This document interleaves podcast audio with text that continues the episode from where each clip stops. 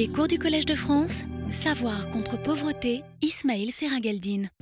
Bonjour mesdames et messieurs, merci d'être venus pour cette quatrième conférence euh, de ce cycle de huit conférences et qui touche en particulier le rôle de la femme.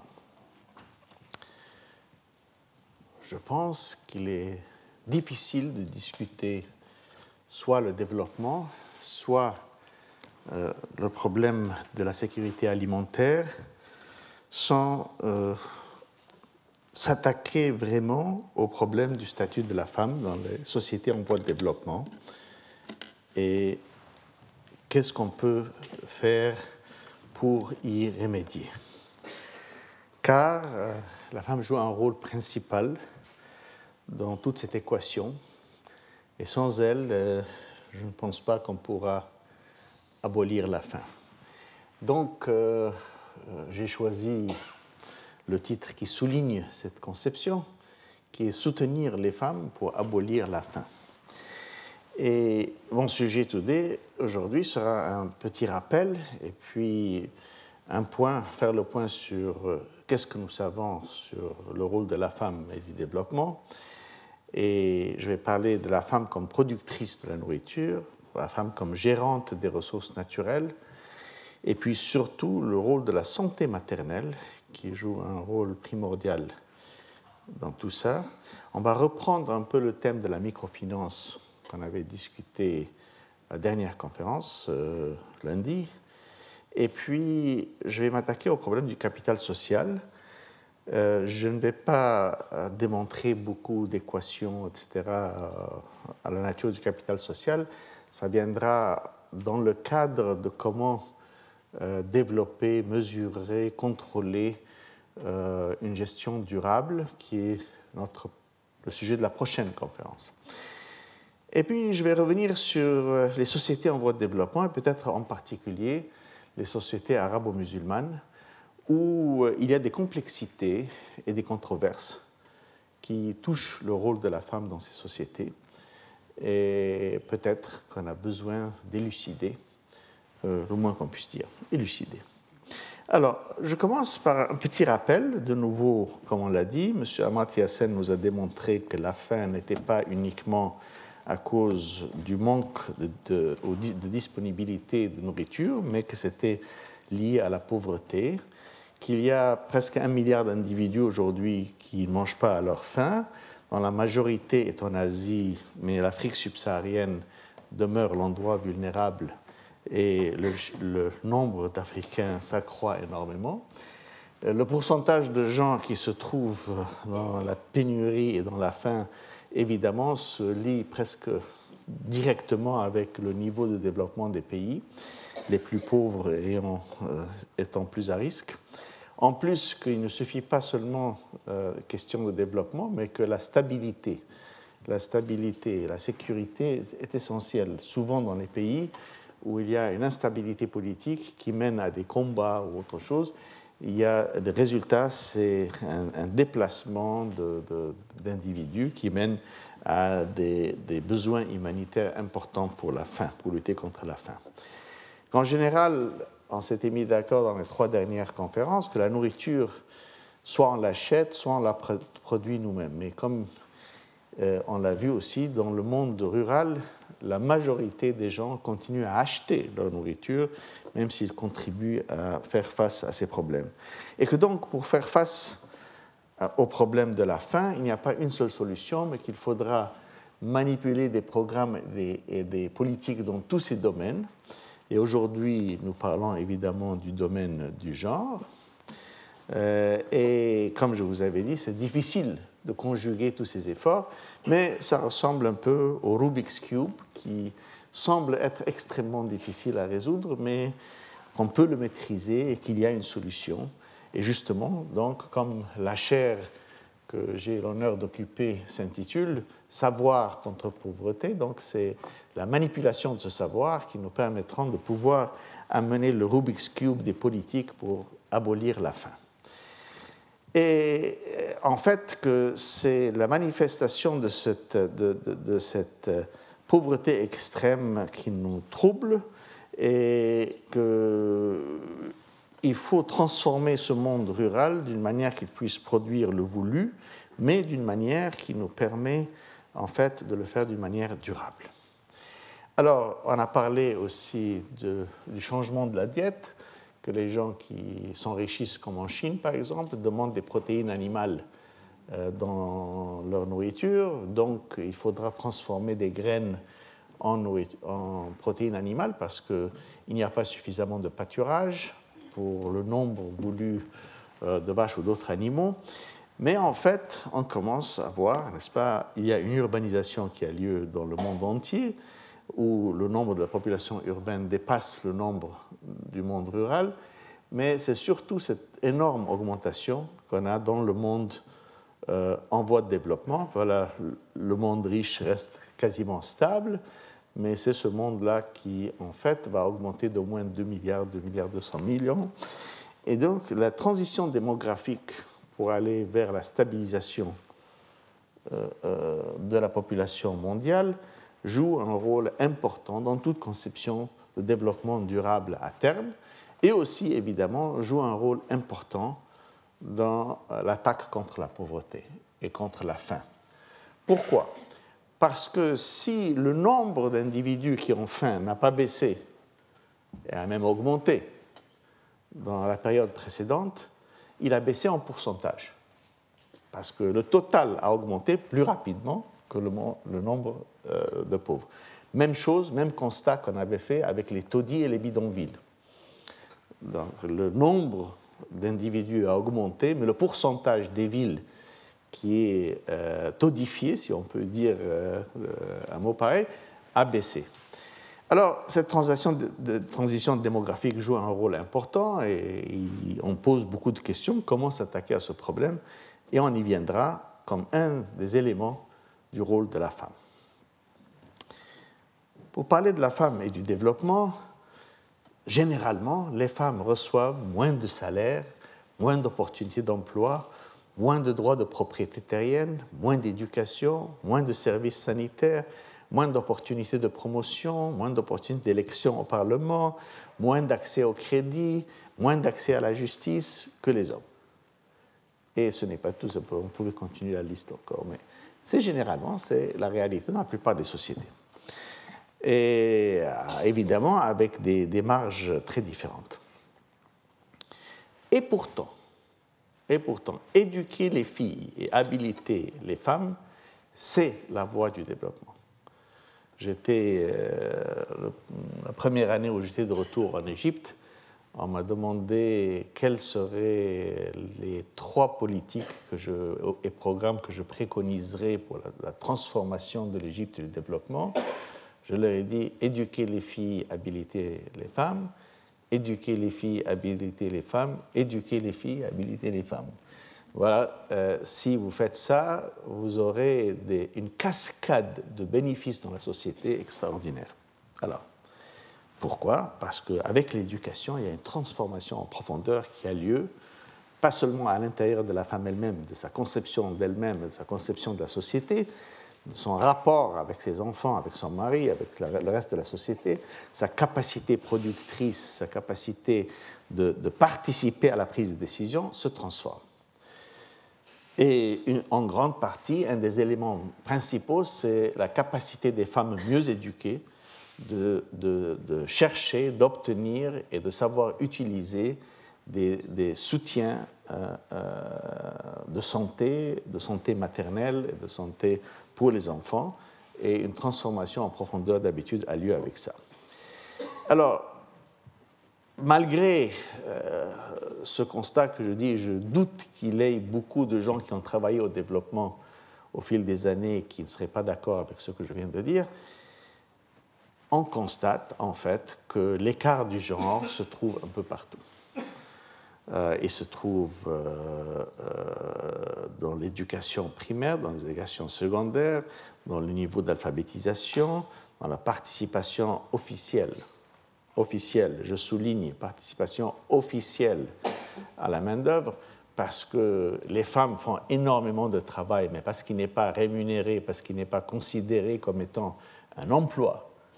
Il n'est pas calculé ni dans le PIB ni comme emploi Et, donc, euh, leur pourcentage de participation est beaucoup moindre que celui des hommes. Et, donc, là, euh, les parlementaires, c'est minime. Alors, revenons à la transition démographique. Eh bien, d'abord, pourquoi elle continue? Bien, même si on, on arrêtait d'avoir des enfants supplémentaires aujourd'hui, on aurait quand même une croissance qui continuerait, parce que la pyramide d'âge étant aplatie, les jeunes qui sont déjà nés vont grandir. Mais une fois qu'ils seront grands, d'ici 20 ans, ils vont former des ménages, ils vont avoir des enfants.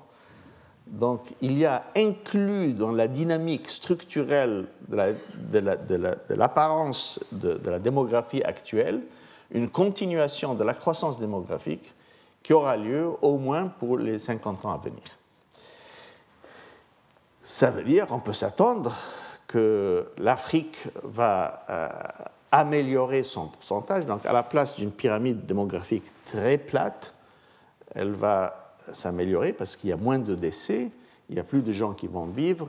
Donc, on approchera plus de l'apparence de la pyramide démographique européenne ou, euh, euh, pour ne pas dire japonaise, où en fait, c'est presque une colonne. Ce n'est plus une, pyramide parce qu'on n'a pas tellement d'enfants qui grandissent, qui, meurent quand ils sont si jeunes. Alors, l'ennui avec tout ça, avec cette approche démographique, c'est que Amartya Sen, un grand ami, je me rappelle moi euh, de cette fameuse étude qu'il a lancée, et sous un titre très euh, euh, provoquant, dit 100 million women are missing. 100 millions de femmes ont disparu. Alors, en fait, ce qu'il avait fait, qui était très astucieux, euh, c'était qu'il avait pris quelque chose que, comme je disais à mes collègues, enfin, tous les chiffres étaient devant nous tous et personne ne l'a vu jusqu'à ce qu'Amartya Sen l'a montré. Qu'est-ce qu'il a fait? Il, s'est attaqué au problème du sous-continent indien, ça veut dire l'Inde, le Bangladesh, Pakistan, euh, Sri Lanka, et Népal et Bhoutan confondus. Et il a pris les taux de mortalité par sexe et par groupement d'âge, par tranche d'âge, et il a comparé les, taux de mortalité qui seraient à un niveau comparable du point de vue euh, dollar par individu, donc dans, dans, ce pays, cette région, cette tranche d'âge. Et il s'avère que dans le sous-continent indien, si euh, les taux de mortalité du reste du monde étaient ceux qui prévalaient, eh bien, on aurait dû avoir, d'après des calculs qui remontent sur 40 euh, ans ou 50 ans, on aurait dû avoir 100 millions de femmes en plus du nombre recensé. Alors, comme je disais à mes collègues, enfin, les chiffres, étaient là. Il n'a pas fait de travail de terrain pour trouver ça, mais il fallait y penser. C'était pas, c'était pas aussi, euh, aussi clair, évidemment. Alors, euh, ce qui m'a beaucoup frappé, euh, c'est que la réaction de beaucoup de mes collègues chercheurs, tous hommes, la première chose qu'ils ont dit, ils ont dit, on a refait les calculs, et ce n'est pas 100 millions, c'est seulement 66. Un autre a dit non, moi j'ai refait les calculs, c'est 113. Le troisième a dit j'ai refait les calculs et c'est 92. Alors sur ce, la réponse, et que j'ai soutenu Amartya quand il a répondu à, ça, il leur a dit écoutez, quel que soit le chiffre, c'est un chiffre énorme.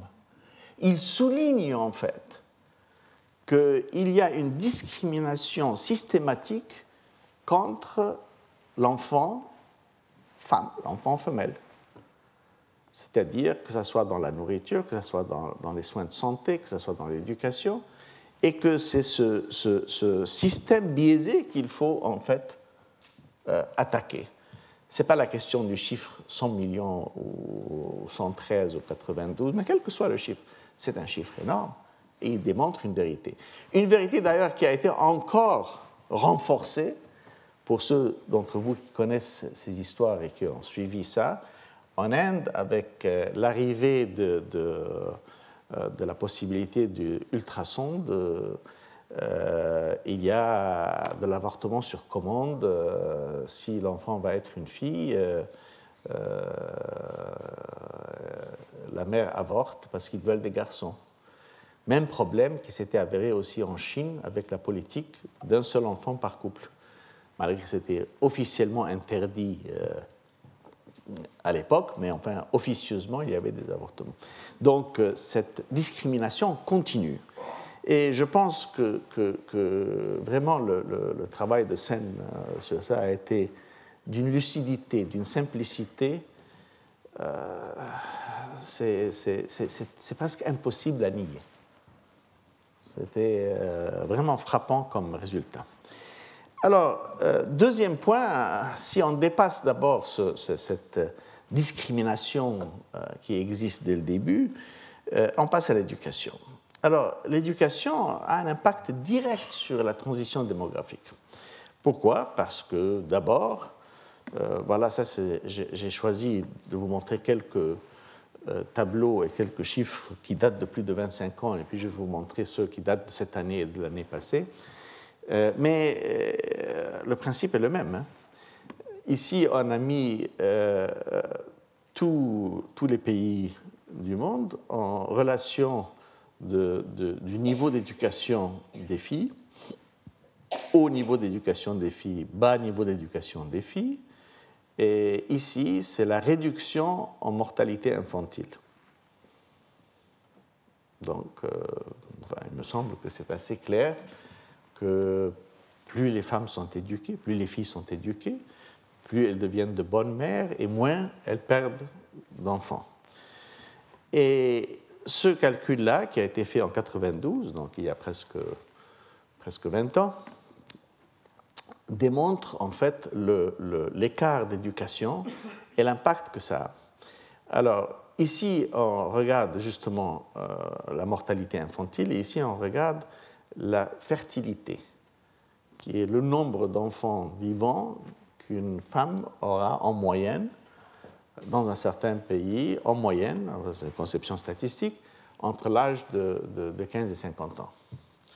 Donc, euh, dans les pays très pauvres, où les, familles s'attendaient à ce que beaucoup d'enfants allaient mourir, acte de Dieu, etc., mais manque d'attention sanitaire, etc., et, eh bien, ils avaient 6-7 enfants. Dans les pays développés, où les gens s'attendent à ce que leurs enfants vont vivre, et que la mortalité maternelle et infantile est beaucoup moindre, on en est à 2, 2 et quelques parfois même jusqu'à 1, et alors ce que vous voyez là, c'est les pays où il n'y avait pas d'écart entre les garçons et les filles, euh, il y a une chute beaucoup plus marquée.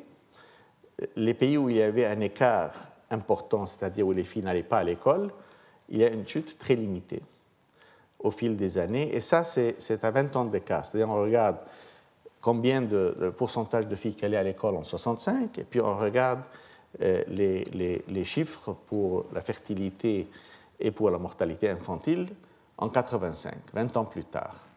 Donc en moyenne, nous parlons de femmes qui ont 26 ans. Voilà l'analyse d'un cas, ça c'est dans le cas de l'éducation sur la fertilité et ça c'est dans le cas euh, de l'impact sur la mortalité infantile. Dans les deux cas, c'est frappant et ça se maintient, ce rapport se maintient jusqu'à présent. Mais euh, chose qui n'est pas très bien montrée dans ce calcul, c'est que euh, l'impact s'accroît énormément quand on dépasse l'éducation primaire. C'est au niveau de l'éducation primaire, l'impact n'est pas si grand, mais les filles qui finissent l'école secondaire, pour ne pas dire celles qui vont à l'université, euh, il y a un impact beaucoup plus grand sur la fertilité et sur euh, la manière dont elles euh, nourrissent leurs enfants qui fait qu'il y a beaucoup moins de mortalité infantile. Et ce qui est important là-dedans, c'est que ça ne se rapporte pas uniquement au niveau de revenus. C'est-à-dire c'est vraiment une transformation en profondeur. Euh, la mère qui a peu d'argent, beaucoup d'argent, sait mieux gérer ses ressources pour mieux s'occuper de ses enfants. Elle sait mieux s'occuper de son enfant et elle sait mieux s'occuper d'elle-même. Alors, ce qui est frappant de nouveau, vous m'avez entendu dire dès le début de ce cours que c'est l'Afrique, c'est l'Afrique, c'est l'Afrique où les grands enjeux existent. Eh bien, voilà. Ça, c'est la situation en Afrique subsaharienne. Ça, c'est la Chine. Ça, c'est l'Amérique latine. Ça, c'est l'Égypte, donc l'Afrique du Nord, vous voyez arriver là, et puis qui suit la courbe de l'Amérique latine. Il y a eu une réforme en Égypte en 2003. Et, c'est le nombre d'augmentation euh, dans, dans, le troisième cycle, donc euh, c'est-à-dire le cycle universitaire, et où, à ce qui surprend beaucoup de gens, parce que ce sont des pays islamiques, le nombre de filles en Égypte et en Iran, par exemple, dépasse le nombre de garçons dans les universités. J'étais euh, avec le président euh, lors de la dernière, euh, l'avant-dernière fête de la science, comme on l'appelle, et il y a les jeunes étudiants qui ont fini leur baccalauréat qui vont à l'université. Alors le président leur donnait tous des petites médailles comme ça. C'était frappant parce que sur les 15 premiers, il y avait 13 filles. après la 11e, le président s'est dit, mais il n'y a pas de garçons. Quoi. On a dit oui, non, les filles étudient mieux. Euh, et c'est pas seulement qu'elles étudient mieux, elles travaillent mieux, elles font beaucoup de choses mieux. Alors, euh, étant donné cette situation, il y a un certain rattrapage à faire, mais au-delà de ça, est-ce que vraiment cet impact se traduit et se traduira par cette transition démographique que nous cherchons? Et est-ce que ça a à faire avec le rôle de la femme dans l'emploi ou pas? Eh bien, un peu des deux. D'abord, pour la femme et l'emploi, on a un problème important qu'on peut voir, c'est que les femmes, elles sont surreprésentées dans les, emplois précaires. C'est-à-dire, euh, quand il y a un boom euh, en embauche, dès qu'il n'y a pas de boom, elles, sont euh, virées et, où elles travaillent dans, un travail non rémunéré, etc. Et c'est presque dans tous les pays du monde. En général, l'écart se resserre entre les femmes et les hommes dans l'emploi, comme il se resserre dans l'éducation, mais il demeure quand même important. C'est-à-dire, on avait, dans les pays en voie de développement, il y a 20 ans, on était à 70%, 77% euh, pour euh, les femmes dans les emplois précaires et 65% pour les hommes. Maintenant, le chiffre a baissé à 65% pour les femmes et 58% pour les hommes.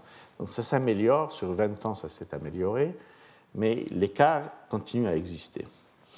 Et en moyenne, aujourd'hui, euh, les femmes représentent à peu près, ça c'est 2008, les chiffres de 2008 qui ont été publiés en fin 2009, début 2010, qui montrent que dans presque tous les secteurs, moins en, industrie, plus en agriculture, et dans les services, mais en moyenne à peu près 40% de l'emploi dans les différents secteurs sont euh, euh, occupés, sont des emplois occupés par les femmes. Donc on n'en est pas encore à 50%, mais il y a une grande approximation.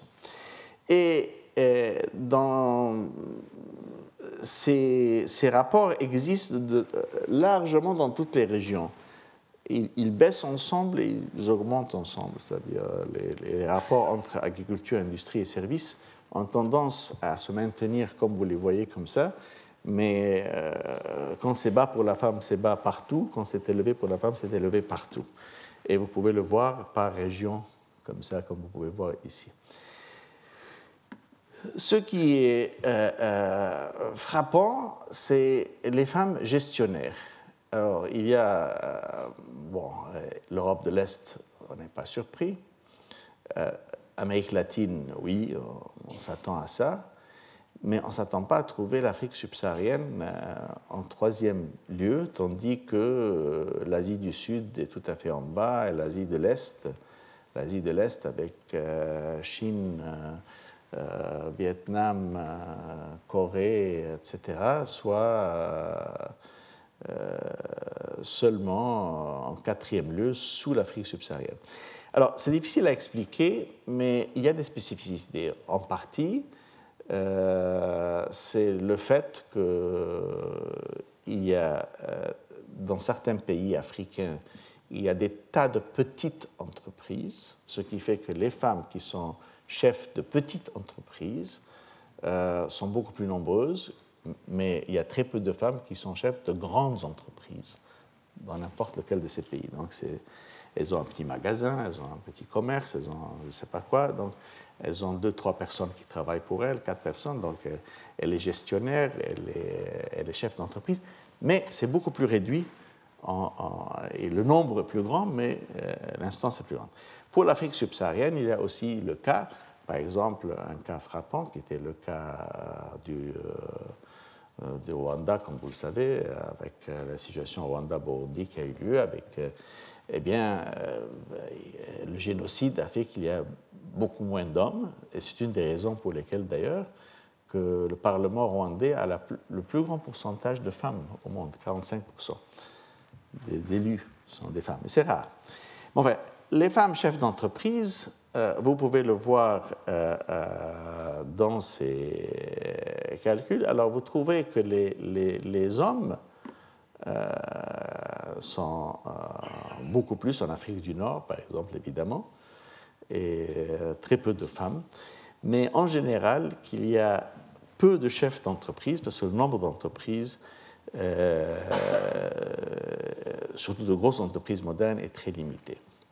Alors, euh, où est-ce qu'on est en général? Eh bien, si on laisse de côté l'agriculture, parce que, comme j'ai souligné dans la dernière conférence, je vais vous faire un rappel de ça dans la production de la nourriture, euh, il faut se rappeler que 80% de la nourriture est produite par des petites fermières, des, petites petits agriculteurs femmes, mais souvent ça ne compte pas. On ne les compte pas comme. comme c'est comme le travail du ménage à la maison, c'est pas calculé, c'est pas bonifié, etc. Euh, alors il s'avère qu'on a des, chiffres, mais qui montrent qu'en général les lancers continuent avec une amélioration, une amélioration assez timide. Dans la plupart des cas, il n'y a pas de courbes qui vont tout d'un coup comme ça monter en flèche n'importe où. Euh, les femmes, si un emploi est rémunéré, les femmes n'ont pas plus de 30% en Afrique subsaharienne, et les emplois à faible salaire et les plus précaires sont ceux qu'elles ont. C'est-à-dire parmi les emplois rémunérés, elles ont les salaires faibles et les emplois précaires. Donc, elles ont le tiers d'en bas dans la gamme des emplois rémunérés, sans compter tout le travail qu'elles font qui n'est pas rémunéré et qui n'est pas calculé dans les statistiques officielles. Dans les hautes positions, dans toutes les positions, on voit que, ben, en effet, les femmes représentent un peu moins euh, que les hommes euh, dans, toutes les hautes positions. Mais euh, en général, de nouveau, il y a une discrimination très marquée en Asie de l'Est. C'est pour ceux d'entre vous, par exemple, qui connaissent bien le Japon, ce n'est pas une grande surprise. Il y a très peu de, femmes qui sont des, des, grands managers dans les grandes entreprises japonaises. C'est une tradition très dominée par les hommes dans certains pays de l'Est. On le retrouve là. Les femmes élues au Parlement, de nouveau, on peut en parler. Euh, chez nous, euh, en Afrique du Nord, c'est, euh, on était parmi les pires on demeure parmi les plus faibles. Il n'y a que l'Océanie, les, petits, les petites îles de Vanuatu, je ne sais pas quoi, à côté de, l'Australie, etc., qui, sont pires que nous. Mais ici, cette année en Égypte, par exemple, on a finalement dû faire euh, euh, des, sièges euh, féminins.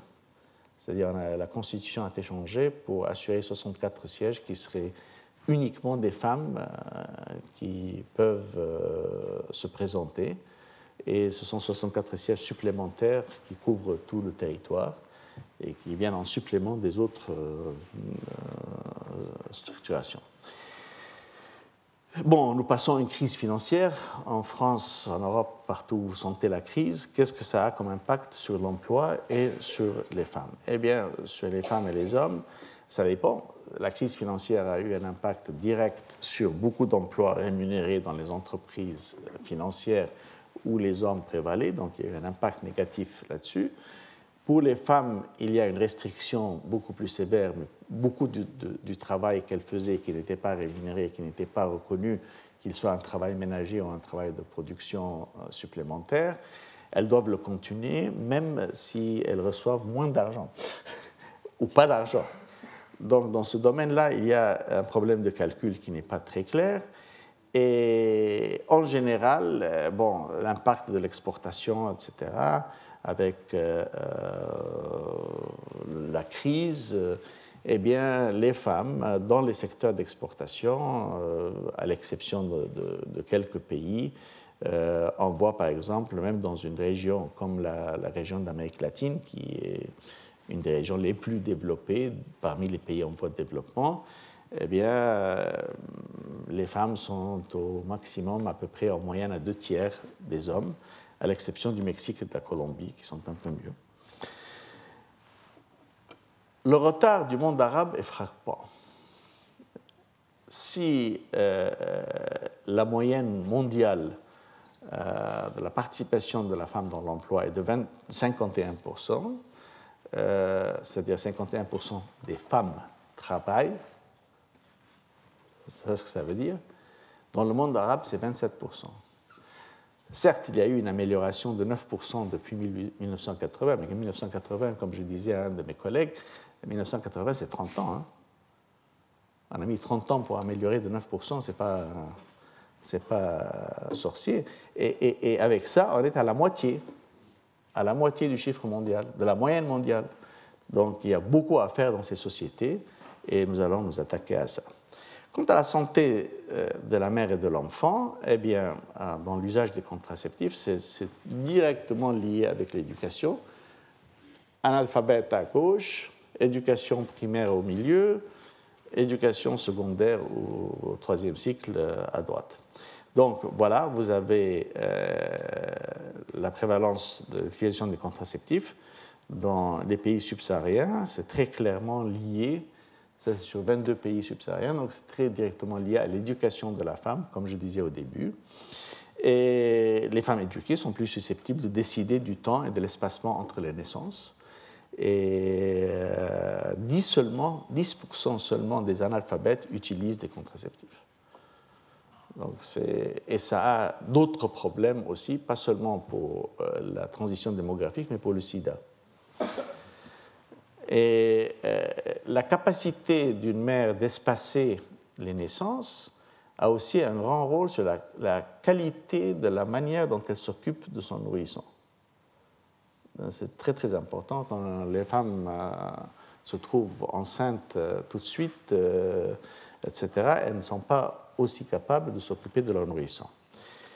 Il y a des problèmes partout dans le monde, des mères adolescentes qui ont donc pas même pas complété leur éducation, mais qui se trouvent en situation de s'occuper des enfants. Et là, de nouveau, euh, le taux de natalité chez les adolescentes euh, entre 15 et 19 ans euh, est lié, les analphabètes, beaucoup plus, évidemment, quatre fois plus que ceux qui ont une éducation secondaire. Donc, de nouveau, éduquer les filles, éduquer les filles, éduquer les filles on va venir à habiliter les femmes, habiliter les femmes, habiliter les femmes.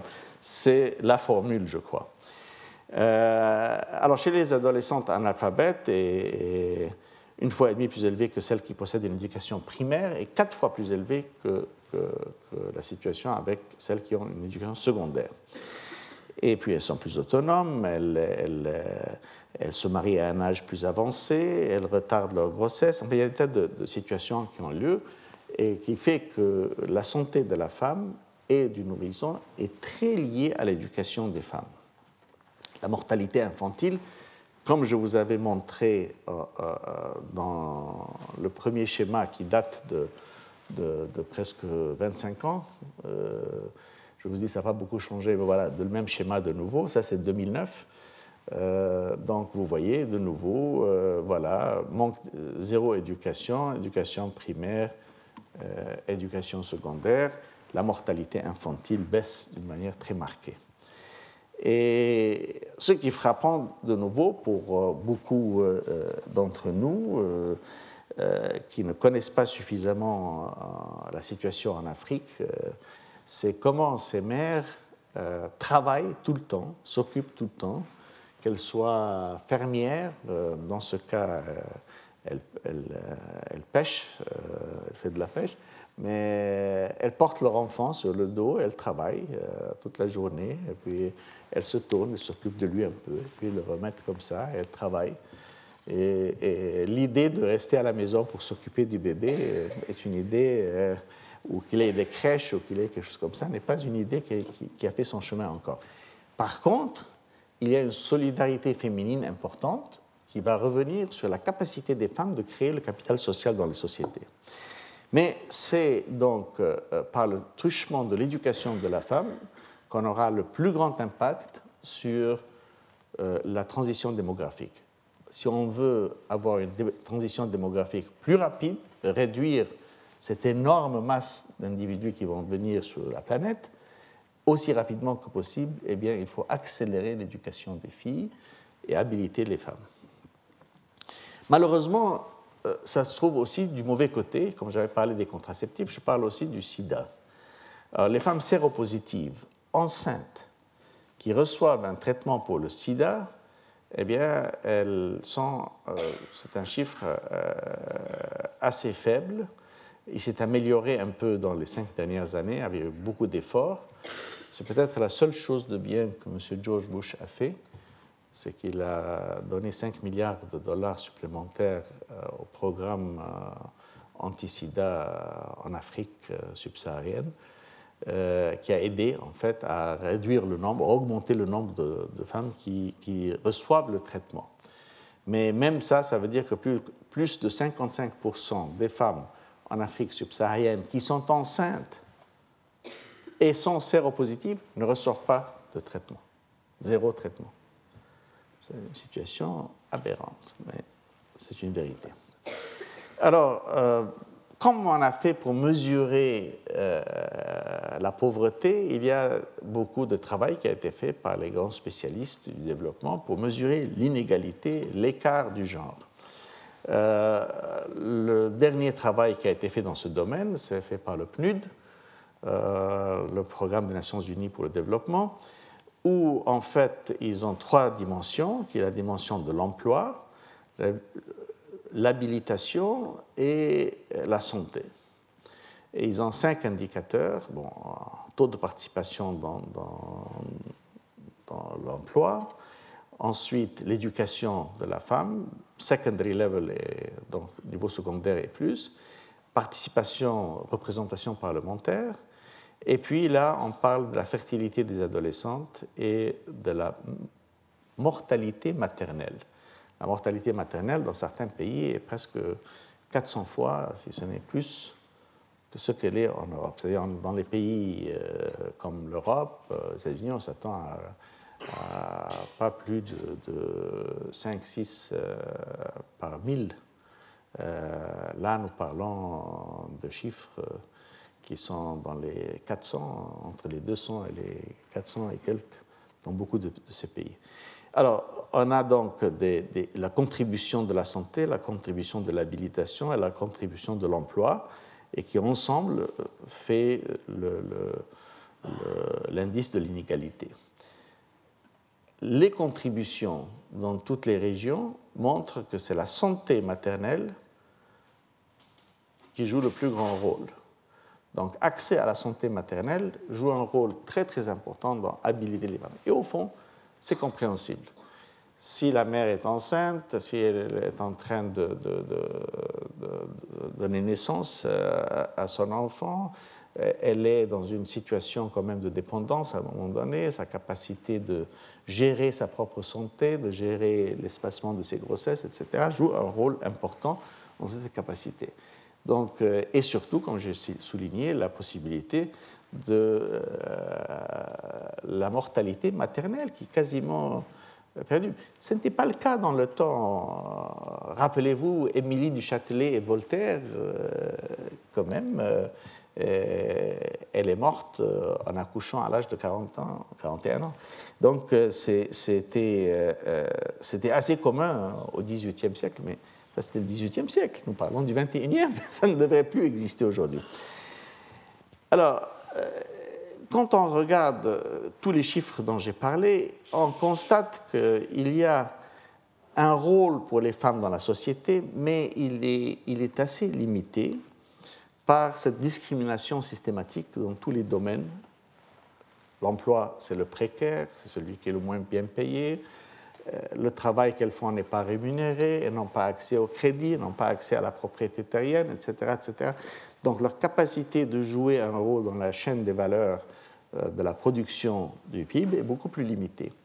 Et on constate qu'il y a une, à l'intérieur du ménage, elle joue un rôle très important, et elle joue un rôle euh, de plus en plus important dans le monde rural.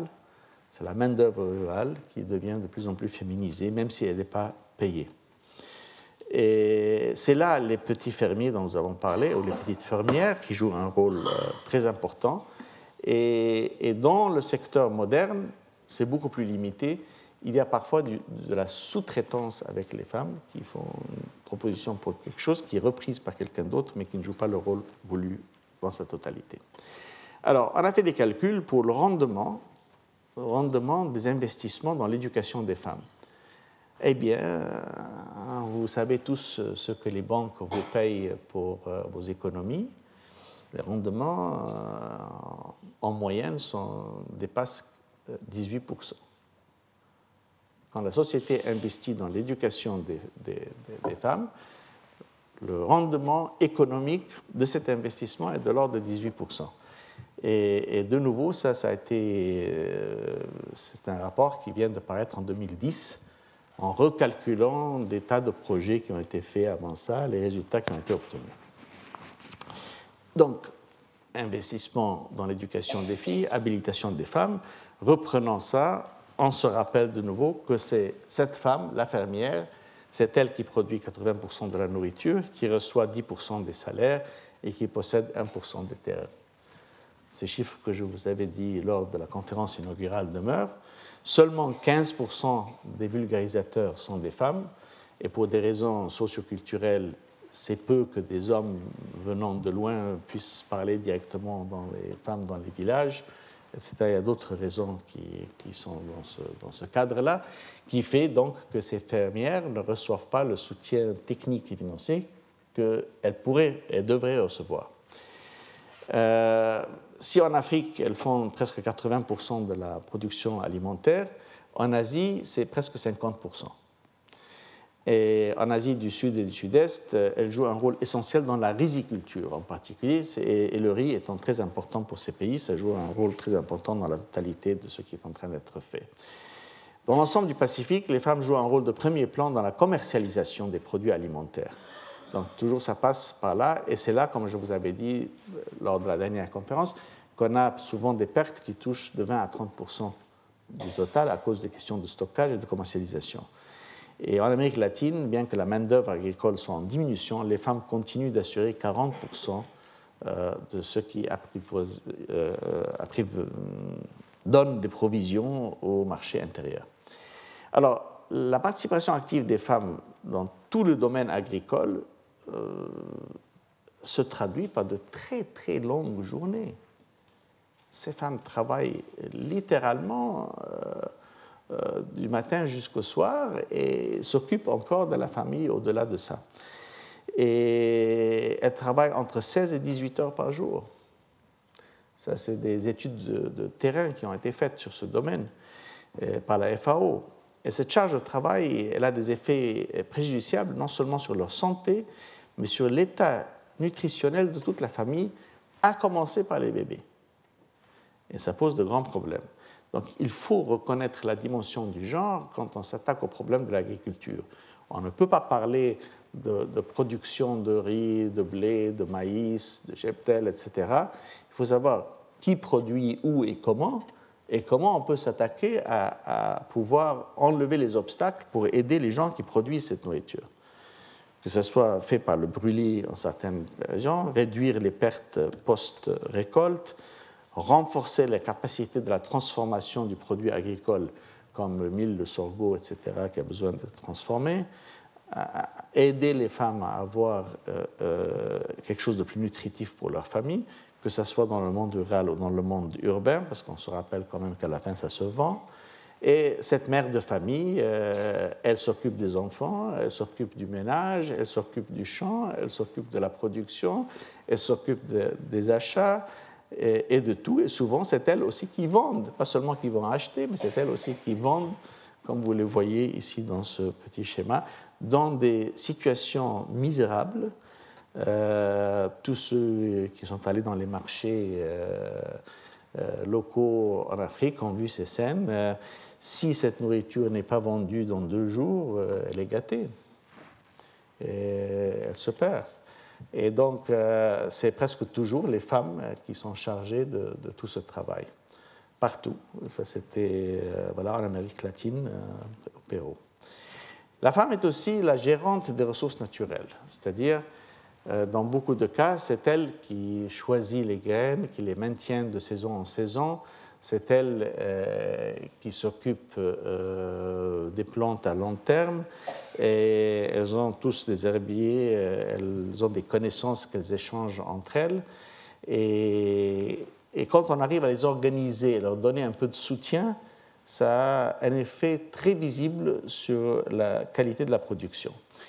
Mais il faut que ce qu'on amène à ces réunions, c'est-à-dire comme connaissance, comme savoir, soit le résultat de recherches scientifiques qui sont focalisées sur les besoins de ces petits fermiers, qui ne sont pas focalisés sur les besoins de Monsanto et de DuPont et de je ne sais pas qui. Euh, Archer Daniel Midlands et les grandes multinationales de la production agronomique euh, aux États-Unis, au Canada, en Australie, euh, etc. Il faut penser quel est le. Parce que ces gens-là n'ont jamais une monoculture. Jamais une monoculture. Euh, euh, quand vous voyagez en Amérique, vous passez sous le, à travers le, wheat belt et le corn belt, mais, c'est des, des, centaines et des centaines de kilomètres, des heures et des heures euh, en voiture, où vous ne voyez que du blé ou que du maïs. Et puis ensuite, c'est tout travaillé par des énormes machines, les combine harvesters qui ramassent tout ça, etc. C'est un autre monde. Mais aucun de ces petits planteurs ne peut se permettre de mettre euh, tout leur avenir sur une seule récolte. Alors ils auront un peu de maïs, ils auront peut-être un arbre, ils auront une ou deux chèvres et une vache qui les aidera à attirés à, faire le, le, plowing, etc., qui leur donnera un peu de lait. Et ils auront des, poulets, ils auront des œufs, quelques œufs. Et puis, enfin, c'est un peu, un peu de tout. Et, tout ça en moins d'un hectare. J'en sais quelque chose parce que j'ai fait pendant euh, trois ans, euh, lorsque j'étais responsable de la recherche agronomique, avec la grande compagnie Disney. Disney euh, fait, euh, elle, a, elle a pas seulement Disney World et euh, machin, Mickey et, tout ça, mais ils ont quelque chose qui s'appelle Epcot, qui est le, experimental, ça, très technologique, etc. Et ils font chaque année une foire horticulture, pour l'horticulture, les fleurs, etc., pendant d'avril à juin.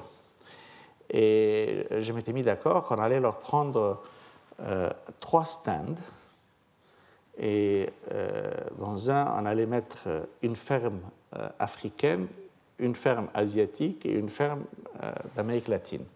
Parce que la taille moyenne est à peu près le jardin moyen d'un Américain. Alors on leur montrait comment une famille entière se nourrissait sur l'espace que, que, la famille moyenne américaine considérer son backyard où elle fait le barbecue, euh, etc. Elle aurait quelques fleurs, quelque chose comme ça.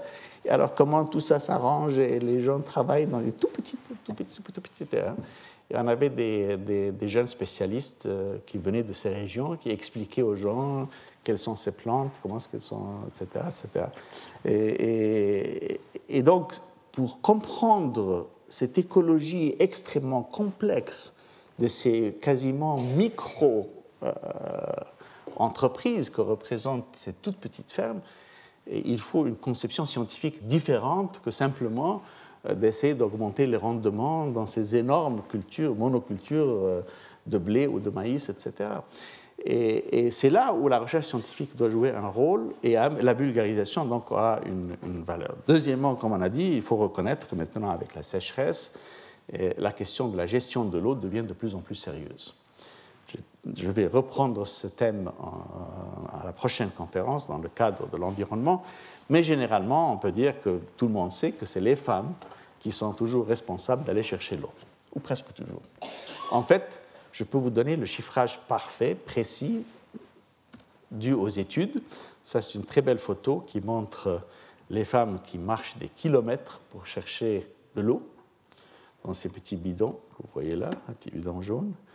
Et puis, euh, le gouvernement amène dans ces tankers, ça s'est tout de suite vidé. Il y a le, robinet quelque part par là. Et donc, euh, ils sont obligés de s'entraider pour remplir avec des petits seaux ce qui reste au fond, voilà, comme ça, pour essayer de remplir un peu d'eau pour qu'elles aient de l'eau pour leurs enfants, leurs familles, etc.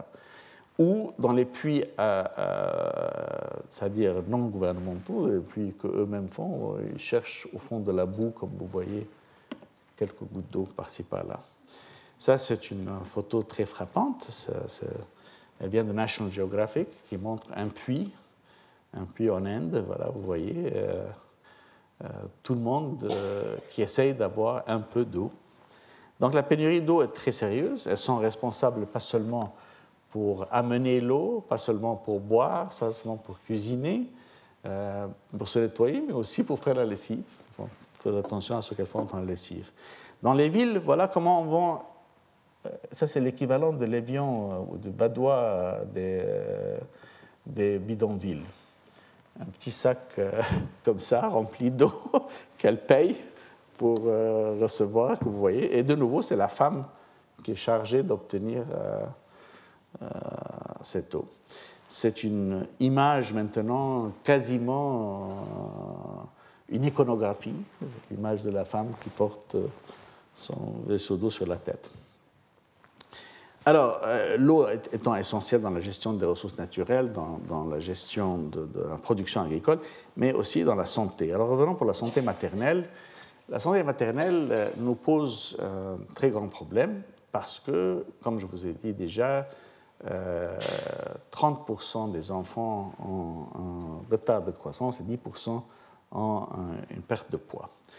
Généralement, à partir du sixième mois de grossesse, jusqu'au 18e mois de la vie, c'est la période extrêmement vulnérable pour un enfant, parce que c'est la formation du cerveau qui a lieu.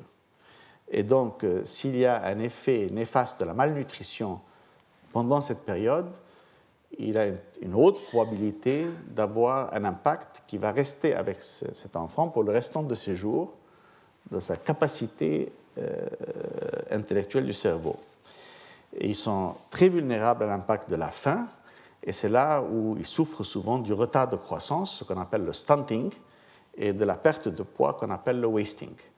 Et je vous rappelle que les enfants mal nourris qui souffrent de ça, ils sont en général de petite taille euh, par rapport à leur âge, selon les normes de croissance de l'enfant établies par l'OMS pour les différentes régions du monde. Donc, ils ne disent pas qu'un Norvégien doit être la même taille euh, euh, qu'un Indonésien. Et un tiers des enfants dans les pays à bas revenus souffrent du retard de croissance. Un tiers. C'est abominable.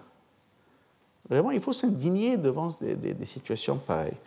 En plus, euh, ceux qui ont ce retard de croissance ne parviennent pas à atteindre leur taille optimale, limitent leur puissance physique, affectent leur santé de procréation, souffrent d'une réduction du développement cognitif, donc c'est l'histoire du cerveau, et courent plus de risques d'infection que les autres. Et pourquoi ce retard de croissance? Eh bien, justement parce que c'est dans la période du sixième mois de grossesse et de 18 mois de vie, donc c'est 21 mois, que 90% du cerveau se forme. Et donc c'est extrêmement essentiel que les aliments soient introduits comme supplément au lait maternel, parce que le lait maternel demeure euh, euh, le meilleur élément nutritif qu'on puisse donner. Ah, mais ceci requiert que la mère soit en bonne santé. et qu'elle soit capable d'allaiter son nourrisson. Donc voilà, c'est toute une histoire là. On va revenir et comme vous verrez, comment on va s'y attaquer. Alors il y a les micro et macronutriments, protéines d'origine animale, ajoutées à la nourriture pendant que l'enfant est sevré. Euh, euh, après les premiers six mois, il commence à être sevré, il commence à avoir du solide dans sa diète, et donc il y a cette transformation qui a lieu. Mais le lait maternel a la meilleure valeur nutritive qu'on puisse avoir. Il y avait un grand débat euh, autour de, avec l'UNICEF, euh, malgré que j'aime beaucoup Nestlé et que je travaille souvent avec eux sur d'autres choses. Euh, là, ils avaient un problème parce qu'ils ils vendaient le lait en poudre en Afrique. Et le grand problème du lait en poudre en Afrique, c'est pas que le lait de Nestlé était infâme, c'est qu'il le mélangeait avec de l'eau qui n'était pas saine. Et donc, euh, les enfants avaient des épidémies et mouraient très rapidement. Il y avait des tas de, désastres comme résultat de, ça. Parce que si on n'arrive pas à maintenir euh, l'intégrité euh, pour le nourrisson, et donc, il y a eu une grande campagne menée par l'UNICEF. J'étais à la Banque mondiale à l'époque et je soutenais mes collègues de l'UNICEF là-dedans. Euh, qu'il fallait retourner à nourrir le nourrisson par le lait de sa mère. Que c'était garanti, il n'y avait euh, pas de maladie, pas de, virus, etc. Et quant à la perte du poids, alors c'est extrêmement sérieux et, et, elle peut être traitée par une gamme de suppléments nutritifs plus tard. Mais face à la réalité, comment est-ce qu'on va faire pour assurer ça? Eh bien, euh, il y a des pertes de poids qui, ont, qui sont cycliques, c'est-à-dire il y a des périodes de, sécheresse où les familles ne trouvent pas à manger, donc elles mangent moins, etc. Tout le monde mange moins, et voilà le résultat. Ben, on peut avancer plus loin et on trouve alors, dans d'autres termes, qu'on peut empêcher que la perte du poids et la, perte de grandeur euh, fétale et que une approche exhaustive, préventive, a, la meilleure chance de, réussir. Nous avons parlé de comment mesurer la, malnutrition par la taille du bras, etc. Mais l'action la plus directe et la plus efficace pour attaquer le problème de la malnutrition des enfants, c'est la santé de la mère. On revient de nouveau, c'est par le truchement de renforcer le rôle de la femme d'habiliter la femme, d'éduquer la fille et d'habiliter la femme, qu'on va pouvoir sauver ses enfants. Et qu'on pourra avoir un impact positif sur cette question. Une mère en bonne santé donnera naissance à un bébé de poids normal, allaitera bien son enfant et saura lui trouver de la bonne nourriture pour le sevrer. Alors, pour habiliter les femmes, une fois qu'elles ont des enfants, une fois qu'elles sont mères de ménage, une fois qu'elles sont fermières, la microfinance, on en a parlé, et je vais passer ça très rapidement juste pour un rappel de ce qui s'est passé, parce qu'au-delà de la recherche agronomique et de la vulgarisation agricole, il y a cette volonté de sortir de la pauvreté qu'il faut reconnaître et leur donner les moyens de le faire eux-mêmes. Les gens ne veulent pas mendier pour leur euh, bien-être, ils veulent produire leur propre bien-être. La microfinance, telle que le travail de Gramine ou le travail des autres, qui travaillent bien, pas comme les banquiers, donc, j'ai critiqué la dernière euh, séance, euh, ils font ces cercles de solidarité, comme ceux que vous voyez ici, des cercles de solidarité où les femmes dans les villages peuvent s'entraider et quand une a un problème, les autres essaient de l'aider et chaque cinq ensemble forment un cercle de solidarité et deviennent euh, un, des, jetons dans le cadre du système euh, du, réseau de, de Gramine malgré que chaque individu a son propre fichier, c'est quand même ouvert. La même chose se trouve dans l'expérience de Seva, dont j'ai parlé. Alors cette notion qu'on est incapable, qu'on est évincé, qu'on est petit, qu'on ne peut rien faire, eh, eh bien la microfinance s'attaque à ce problème. Elle leur donne euh, voix au chapitre. Et, et j'ai parlé de tout ça, donc je ne vais pas le répéter cette fois-ci, mais je voudrais simplement passer sur, par exemple, ce qu'on trouve dans les pays en Afrique. Euh, il y a pas mal d'expériences microfinance qui, augmentent aujourd'hui. En fait, les taux d'intérêt qui sont de l'ordre de, 22 à 35% en moyenne entre 20 et 35% L'alternative, c'est l'usurier du coin. Ça, c'est un usurier au Yémen que j'avais photographié. Mais euh, c'est de l'ordre de, de 1700% par an comparé à, 20% ou 22%. Non, quand même, les microfinanciers sont là pour aider les gens et non pas pour euh, les mener au, suicide. Euh, et c'est une action de terrain. Voilà la banque. Ça, c'est à Ouagadougou. Voilà la banque. Au Burkina Faso, c'est pas, c'est juste un, seul pupitre pour les, les quatre ensemble qui s'occupent de cette session. Et il y a eu de très grands succès. On a parlé de ce qui n'a pas marché, je ne vais pas le dire, les banquiers ont été impliqués, toute cette histoire. Mais ceux qui sont là pour aider à habiliter les pauvres, donc, nous donnent euh, cette notion euh, que les trois approches dont on avait parlé pour réformer la société, l'approche de la solidarité, l'approche des transactions de la Banque mondiale, la solidarité de la Mère Teresa, la transaction de la Banque mondiale, et la conception des relations du pouvoir qui doivent être changées, les trois se retrouvent dans le cadre de la microfinance. Et donc, elle aide, c'est un vrai système d'habilitation aux pauvres. Je vous ai raconté l'histoire du forage où 50 personnes devaient euh, obtenir un prêt et où chacun a obtenu son propre prêt et puis ils ont transféré l'argent en main à celui qui les représentait.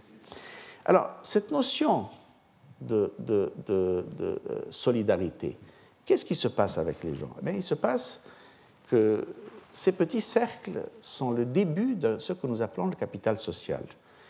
Et le capital social, c'est ce qui fait que les transactions peuvent avoir lieu dans une société.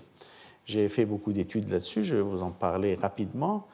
En général, euh, on essaye, pour, quand on parle du développement durable, de dire que si on a quelque chose, il faut que ce soit économiquement durable, écologiquement et socialement. Bon, je vais reprendre ça en beaucoup de détails vendredi, mais en général, je propose qu'on pense que dans chacun de ces, de trois éléments, il y a un capital à protéger et non pas à diminuer.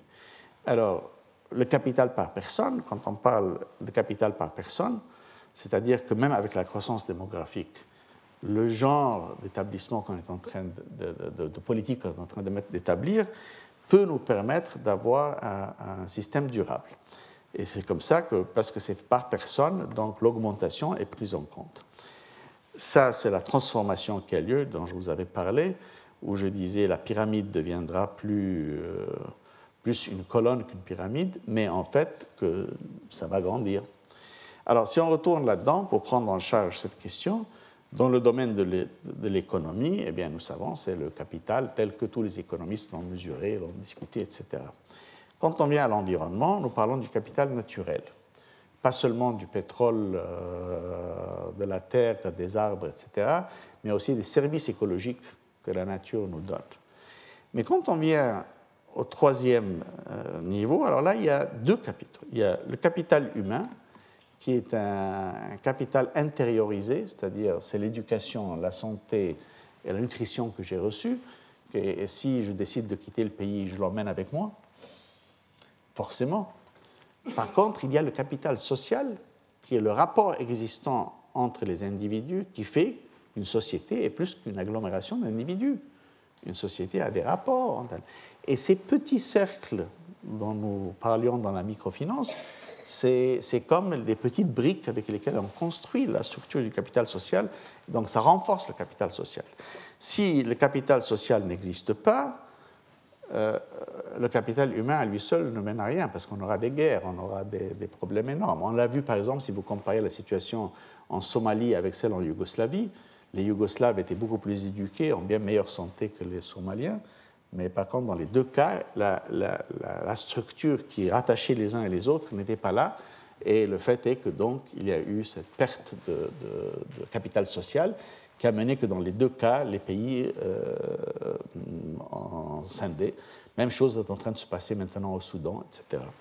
Alors, capital ordinaire, ça c'est les bâtiments, les, autobus, les routes, etc. Capital naturel, capital humain, éducation des filles, évidemment, capital humain, mais aussi le capital social, qui est la création de la société civile dans une société. Alors, les quatre genres de capital, c'est de ça dont nous parlons et il faut le maintenir par individu ou l'augmenter, en acceptant qu'il y aura un changement dans le contenu et les pourcentages des uns et des autres. On en reparlera vendredi en beaucoup de détails, donc je vais passer assez vite, simplement pour vous dire qu'il s'avère que le capital humain et social, c'est dans toute. J'ai fait. Ça, c'est une analyse qui avait été faite sur 200 pays, et ça, c'est une analyse qui avait été faite sur 100 pays. De nouveau, à presque chaque coup, à peu près 60% du vrai capital, la vraie richesse des nations, se trouve dans le capital humain et social, et non pas ni dans le capital naturel, ni dans le pétrole, ni dans les arbres, ni dans les produced assets qui sont de 20%. Alors, euh, je passe, disons, investir dans, les gens, investir dans la famille, dans euh, le village, dans la tribu, quelle que soit la nature, il faut toujours garder en tête la dimension du genre et le rôle des femmes qui demeure primordial parce que c'est elles qui tissent vraiment ce tissu social. Et les femmes, dont nous pensons d'habitude sont les victimes de la guerre, elles sont aussi les architectes de la paix. Et c'est elles qui construisent le capital social presque toujours après les guerres. Et c'est les femmes qui ont un rôle principal à jouer là-dedans. Et c'est frappant que euh, Conseil de sécurité de l'ONU a, fait pas seulement déclamer une résolution officielle, la résolution 1325, qui appelle à la participation des femmes dans la prise de décisions politiques et au renforcement de leur rôle dans la prévention, le règlement des conflits et la consolidation de la paix. Pourquoi? Parce que le constat est réel, que c'est là, c'est elles qui font le tissu social, c'est elles qui ramènent les, sociétés ensemble quand il y a des tas de problèmes qui ont eu lieu. Et malheureusement, c'est elles aussi qui souffrent le plus pendant les guerres. Certes, il y a beaucoup d'hommes qui meurent, mais c'est elles qui essayent de maintenir une sorte de vie logique en plein dans les guerres civiles. Ça, c'était au Tchad. Cette photo est du Tchad. Et c'est elle qui s'occupe souvent de maintenir les, les, camps des réfugiés, internes ou autres, qui existent. C'est elle qui s'occupe de produire la nourriture avec les, les, cercles humanitaires quand ils existent. Bon, si tout ça est tellement clair depuis 25 ans, 30 ans qu'on parle de tout ça, pourquoi avons-nous des problèmes? Et surtout, pourquoi notre région, la région arabo-musulmane, a-t-elle tellement de problèmes avec le rôle des femmes? Et parce qu'il y a des complexités et des controverses euh, très importantes. Il y a un rôle plurivoque et controverse des femmes dans les sociétés en pleine mutation. Rappelez-vous, on a parlé des tendances multiples de l'intégration. On avait parlé du système qui avait lieu, comment il y avait l'intégration le rôle culturel de ça, les transactions qui avaient lieu, et que le changement été accéléré, que les influences externes deviennent de plus en plus importantes on pensait plutôt que les influences externes seraient des influences économiques, mais elles sont aussi culturelles. Et elles ne sont pas toujours culturelles pour le bien, c'est-à-dire l'ouverture, les droits de la personne humaine, l'égalité des sexes, la participation, la différence. Elles sont souvent aussi pour euh, le mal, euh, la haine, la xénophobie, l'obscurantisme, etc. qui vient. Je vous avais donné cet exemple euh, du rôle des villes, etc.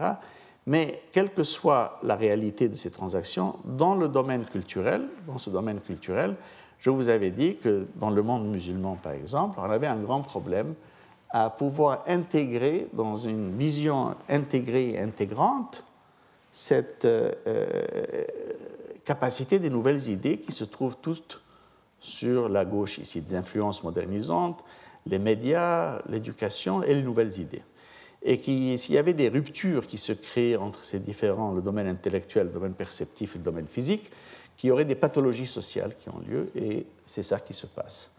Alors, parmi les, idées essentielles, qui sont les nouvelles idées qui font leur chemin là, évidemment, on parle des droits de la personne humaine, du rôle, du renouveau du rôle de la femme, et c'est ça qui, doit être intégré. Ce n'est plus le rôle de la femme euh, euh, traditionnel, c'est un rôle nouveau. Alors, euh, ça, c'est trois femmes afghanes en Afghanistan. Vous avez le niqab, vous avez une femme voilée, vous avez Miss Afghanistan, pas tout à fait en bikini, mais enfin en deux pièces du moins. et tout ça, ça fait partie de la même société. Ce n'est pas la seule. Je vais vous montrer quelques autres images je pense, font une explication importante. Alors, regardez ces deux photos, Alexandrie. Vous avez... Elles coexistent pour le moment. Regardez ce couple et ce couple. Ces contradictions, ces tensions existent dans la société. On ne peut pas les ignorer, on ne peut pas dire euh, qu'elles ne sont pas là, non, elles sont là. Et ça n'a rien à voir avec l'éducation. Souvent, l'éducation mène à plus de xénophobie. Ça, c'est une jeune euh, femme du Hamas. Et cette image que j'aime beaucoup, c'est un, laitier euh, de Turquie. Alors, il est là très traditionnel avec son âne, avec ses urnes des deux côtés, mais aussi avec son mobile. Ce qui montre que dans chaque individu même, c'est pas seulement qu'il y a des choix qui sont complètement intégrés comme ça ou complètement intégrés. Dans chaque individu, il y a une transformation dans sa vie qui est en train d'avoir lieu. Les femmes sont responsables de la transmission des valeurs, mais des valeurs lesquelles elles sont en train d'être transformées. Et les femmes elles-mêmes sont susceptibles à être sous pression pour voir leur rôle d'une certaine manière dans les sociétés. Les hommes aussi transmettent des valeurs donc euh, transmettre les valeurs à la nouvelle génération. Et ça crée des complexités. Les enfants dans les écoles sont, après tout, ils ont des enseignants, et les enseignants sont des adultes qui, ont, qui vivent cette complexité et qui l'amènent avec eux. Là, c'est la transformation du monde rural en monde urbain. Ça, ce sont des, jeunes gens qui viennent du, du, village à Mumbai pour chercher le travail pendant la journée. C'est une photo qui vient du hindou. Comme on a parlé du rôle de la femme qui change, mais il y a le rôle de la femme très traditionnel qui demeure dans certaines sociétés aussi. Il y a un nouveau rôle qui est imposé même à des femmes éduquées, et souvent imposé par leur propre choix. Et ça, c'est essentiel à reconnaître aussi. Donc, une lecture superficielle de l'autre peut être très trompeuse. Et je vais vous montrer quelques exemples de fausses dichotomies. Une fausse dichotomie, la modernité et la tradition, alors oui, la modernité, c'est l'Occident, les grandes villes, New York, etc. La tradition, c'est le monde islamique, ça c'est Bukhara euh, en Ouzbékistan. Alors je vous montre euh, par exemple l'importance de l'écriture, ça c'est l'écriture koufique ancienne dans un ancien Coran, qui inspire les artistes contemporains comme Kamal Boulata, voilà, qui a fait cette œuvre en 1983. Vous pouvez voir, elle est très inspirée de ce texte, mais c'est une œuvre tout à fait moderne. Et puis, je vous montre ça. Euh, ça, a l'air très moderne. Ça pourrait être euh, inspiré d'une puce de computer. Euh, ça pourrait être inspiré par l'œuvre de Mondrian. Mais en fait, ce n'est pas. C'est une œuvre, pour ceux qui lisent l'arabe, qu'il y a Ali, quatre fois ici. C'est une pièce qui date du XVIe siècle, qui se trouve au Topkapi Museum. Elle a l'air très moderne, mais ça n'a rien à voir avec ça. C'est une expression qui a été faite comme ça. Donc, euh, où se trouve la tradition, où se trouve la modernité, qui sait? Mais alors, quand on passe au voile, euh, par exemple, eh bien, voilà, ça fait maintenant 30 ans que dans les télévisions égyptiennes, les speakerines euh, que vous voyez à gauche et à droite, qui ont d'ailleurs des programmes avec énormément de succès, qui sont vus par presque tout le monde, elles ont un rôle, euh, elles ne sont pas voilées, etc. Mais dans la société, il y a, voilà, ça c'est euh, des jeunes filles euh, sortant de l'université d'Alexandrie. Et celle-ci, c'est une question aussi, elle est, certainement savante, mais elle a sa propre conception qui est très loin enfin, de la mienne. Mais elle a sa propre conception. Ça, c'est à la bibliothèque d'Alexandrie, une photo que j'ai prise entre différentes personnes qui utilisent les ordinateurs, l'Internet, tout ce que vous voulez, mais qui choisissent des différentes manières de s'exprimer. Une autre fausse dichotomie, c'est la haute technologie et la faible technologie. Oui, alors certainement, ça c'est la grande mosquée de Nyono au Mali, très belle mosquée. Euh, oui, c'est une technologie très faible, mais et ça c'est très moderne, évidemment, c'est Bilbao. Euh, ça c'est le Guggenheim de New York. Mais ça aussi, c'est musulman, c'est euh, Kuala Lumpur en Malaisie, euh, voilà l'autre, les Petrobras en Malaisie, ça c'est en Arabie avec le Green Tower, etc. Mais la chose la plus importante, et ça souvent je le dis parce que ça fait partie de cette mauvaise conception trompeuse, c'est la notion des rapports entre musulmans et non musulmans. Alors je vous montre ce monsieur, qui n'est pas insultant. C'est le rabbin Abraham ben Azra, qui était le chef de la communauté juive en Égypte au XVIe siècle, et dans la synagogue vient d'être restaurée récemment, mais, mais, mais euh, qui s'habillait, parlait comme tout le monde dans la société. Plus récente, cette image du XXe siècle, c'est dans les mémoires d'Ahmad Shafi Pacha, 1931, le cheikh et le prêtre. Qui est le cheikh et qui est le prêtre? C'est difficile à, retrouver. Alors euh, on dira, bon, mais qu'est-ce qu'il peut y avoir de plus islamique qu'un Coran? Alors on regarde la décoration de ce Coran et je vous montre une Bible de la même période. Exactement la même chose, c'est la Bible, même look. Ah, mais l'arabesque, les dessins arabesques, ça, on sait que c'est les musulmans qui ont fait ça parce qu'ils ne veulent pas d'images euh, gravées, etc. Voilà, ça, c'est le, pupitre de Mouayyad, euh, mosquée Mouayyad au Caire. Eh bien, regardez bien ce travail.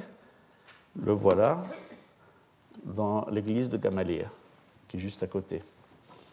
Exactement le même travail dans l'église. Le voile, qui peut dire que le voile n'est pas islamique?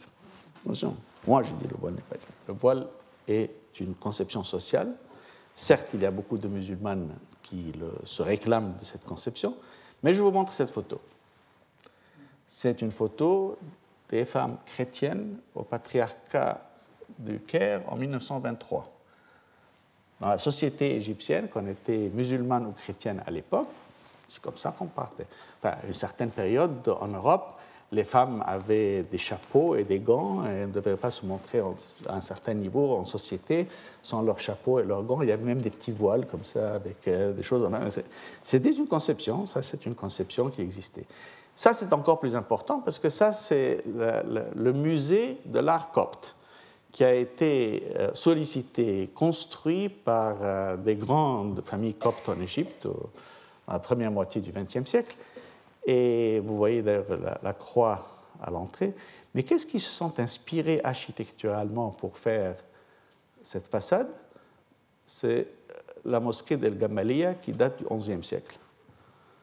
Donc, ce que je veux dire, c'est qu'il y a un patrimoine commun qui a été créé par les musulmans, les chrétiens, les juifs, cette communauté cosmopolite qui a fait la ville du Caire, qui a fait la ville d'Alexandrie, qui a fait ce patrimoine commun que nous devons tous nous ressentir, et qui n'est pas cette notion simpliste que des gens essayent de nous imposer dans le cadre des discontinuités qui sont en train d'avoir lieu aujourd'hui. Alors, cette capacité de, recevoir des nouvelles idées, comme celles que je vous montre maintenant en leur montrant à, mes collègues, mais enfin, euh, il n'y a pas vraiment euh, une séparation entre euh, l'histoire de l'islam en Égypte, l'histoire de la chrétienté en Égypte, l'histoire des juifs en Égypte, etc. Il y a eu des communautés qui, qui, ont eu beaucoup de rapports les uns avec les autres et qu'il faut reconnaître donc un débat ouvert. Euh, aujourd'hui, avec les blogueurs qui jouent un rôle de plus en plus important, souvent les jeunes gens sont du bon côté, du côté, c'est-à-dire de l'ouverture, du dialogue, etc mais souvent, il se rapporte aussi à des idées extrémistes. Or, l'extrémisme, que ce soit un extrémisme religieux ou un extrémisme athée, comme c'était pendant la, révolution culturelle en Chine, quel que soit le cas, cet extrémisme n'est pas valable pour ce que nous considérons comme les valeurs fondamentales de la liberté d'expression, du dialogue, etc. Et elle cherche surtout à imposer aux femmes un rôle très particulier dans la société. Ça, c'est un rôle de participation, femmes et hommes, comme vous voyez, ça c'est la bibliothèque d'Alexandrie. Je débat souvent en disant que les sujets complexes ont besoin de débats à tête reposée et qu'il faut qu'on s'exerce à ce genre de débat. Il faut mobiliser les intellectuels égyptiens face à ces vagues d'obscurantisme, de fanatisme qui ont lieu aujourd'hui et surtout qui imposent à la femme ce retard extraordinaire que vous avez constaté dans les chiffres euh, qui ont eu lieu sur le développement. Il faut soutenir deux principes, égalité des citoyens devant la loi, c'est-à-dire les femmes et les hommes, les musulmans et les non-musulmans. Voilà, c'est aussi simple que ça. Deuxièmement, que les lois sont promulguées par les représentants élus du peuple et non pas par un spécialiste en train de lire un texte, quel que soit ce spécialiste. Que ce soit le pape au Vatican, que ce soit le grand rabbin à Israël, ou que ce soit euh, le grand moufti euh, d'Iran ou euh, des frères musulmans, il y a des élus qui font la loi. Et tout le monde respecte la loi, et la loi doit être égale pour tous les citoyens. Et ce n'est pas le cas aujourd'hui dans notre région. Il y a des gens qui se voient comme étant un instrument de Dieu sur terre et qui ont une conception particulière du rôle de la femme. Alors, ça commence tôt. Regardez cette image. Évidemment, ces petits-enfants qui commencent déjà se transforment au fil des années. Regardez cette image. Eh bien, quand elles grandissent, elles font ça, c'est une démonstration qui a eu lieu contre le ministre de la Culture égyptien, parce qu'il a eu l'audace de dire qu'il pensait que le hijab, le voile, était une conception périmée. Une opinion. Il a exprimé une opinion au passage. Il a été attaqué, critiqué d'une manière vraiment euh, invraisemblable. Ils veulent interdire les livres. On a des débats à non plus finir sur quel livre. Euh, est-ce que ce livre est, un livre euh, qui porte atteinte à ceci ou cela pour moi, la censure est une attaque contre les droits de la personne humaine, mais aussi, plus important, euh, elle impose une conception comme étant une conception unique pour la société, dont le rôle de la femme. Et la liberté d'expression doit être protégée. C'est une bataille sans fin. Euh, j'avais un groupe de jeunes, euh, ils m'ont donné cette, petite caricature en me disant voilà, abat la censure. Je suis d'accord, abat la censure. Alors, mesdames et messieurs, si notre société euh, euh, est en retard, euh, surtout dans le monde arabo-islamique, par le chiffre que vous avez vu, la moyenne mondiale étant 51% et nous sommes 27%, c'est en partie parce qu'il y a des, des, courants, des tensions et des complexités réelles qu'il ne faut pas sous-estimer dans ces sociétés. Elles sont en mutation, en transformation. Mais l'essentiel pour la lutte contre la faim, pour la lutte pour le développement, pour la lutte pour la stabilité essentielle, euh, pour amener la paix dans, le monde entier, le rôle des femmes demeure pas seulement dominant, mais absolument critique et essentiel. Ça a été reconnu par le Conseil de sécurité des Nations Unies. C'est reconnu, on le voit, qu'elles tissent le capital social un peu partout. Même les plus pauvres d'entre elles, c'est elles qui maintiennent le noyau dur de la famille, c'est elles qui maintiennent euh, les rapports de la société autour d'elle, c'est elles qui tissent ce capital social, qui font passer les valeurs à l'avenir. La microfinance les aide, mais ce n'est pas suffisant. Il faut conjuguer toute une gamme d'approches, éducation, santé, euh, crédit, euh, loi, représentation, participation à la terre. Nous avons vu que parfois elles deviennent plus loquaces en exprimant leur point de vue euh, par euh, le truchement de cette transformation. Elles ont le droit de vote et elles doivent le maintenir partout. Elles commencent à l'utiliser. Et maintenant, ça c'est en Iran. Il y a des militantes qui demandent des changements même en Iran. Ça, c'est en Inde. Ce sont des femmes qui ont organisé leur propre programme d'alphabétisation pour toucher les plus lointains des villages en utilisant des tout petits ordinateurs, des vieux ordinateurs, avec euh, liés à un lieu central. Il y en a qui apprennent euh, leur propre religion et qui veulent avoir leur propre conception, mais quelle que soit la réalité, c'est de nouveau toute cette gamme d'activités qu'il faudra, comme le fameux Rubik's Cube, y aller d'une partie et d'une autre, mais cette fois-ci pour pouvoir renforcer le rôle de la femme, lui donner un emploi qui n'est pas précaire, lui donner un emploi réel, parce qu'elle en est capable, elle en est capable et bien plus que beaucoup d'hommes, et qu'elle soit séduisante, mystérieuse, euh, euh, productrice, c'est elle qui, après tout, joue le rôle principal pour assurer que ses enfants n'auront pas faim et que les femmes partout dans le monde joueront un rôle plus grand dans ce nouveau siècle. Et grâce à elle, nous aurons une meilleure génération et un meilleur monde. Et je vous remercie de votre attention. Retrouvez tous les contenus du Collège de France sur www.colège-2-france.fr.